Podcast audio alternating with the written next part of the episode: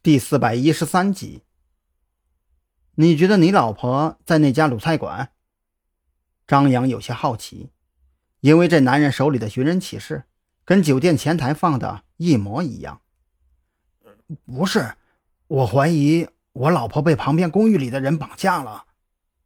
男人压低了声音，指着卤菜馆旁边不远处的一栋四层楼，顺着男人手指的方向看去。张扬在那栋四层楼上看到了一块破旧的招牌，上边写着“永安旅社”。你老婆的老乡叫什么？你知道吗？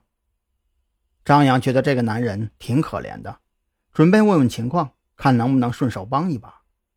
嗯，不知道，我只听他说是两个女人，好像有一个是他同村，两个人好像都姓彭。男人不加思索地开口说道。我也去派出所报警了，可是民警让我回厂里等消息。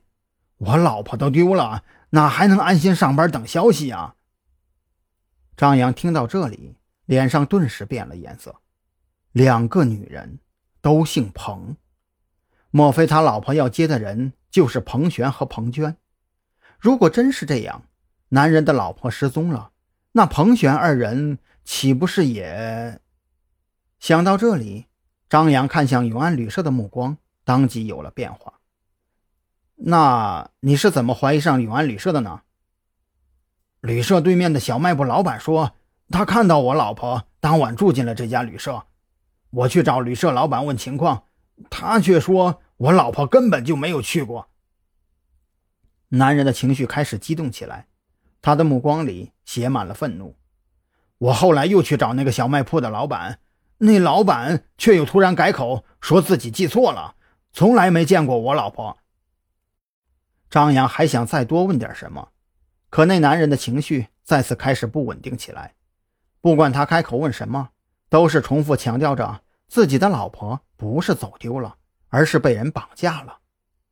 无奈之下，张扬只好塞给他五百块钱，让他去收拾一下自己邋遢的形象，随后就回到了饭馆。这个消息对自己来说很重要，永安旅社很有可能成为自己找到彭璇的关键所在。小伙子，千万别信他的鬼话，他就是个神经病，警察都不想管他了。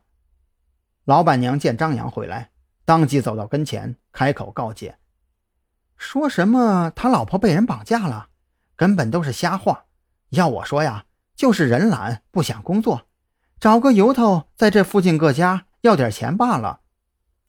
听了这话，张扬对老板娘升起一丝厌恶。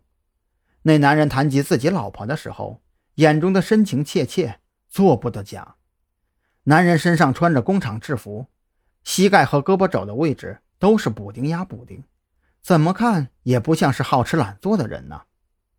没搭理还在喋喋不休的老板娘，二人匆匆吃过饭，就来到了永安旅社。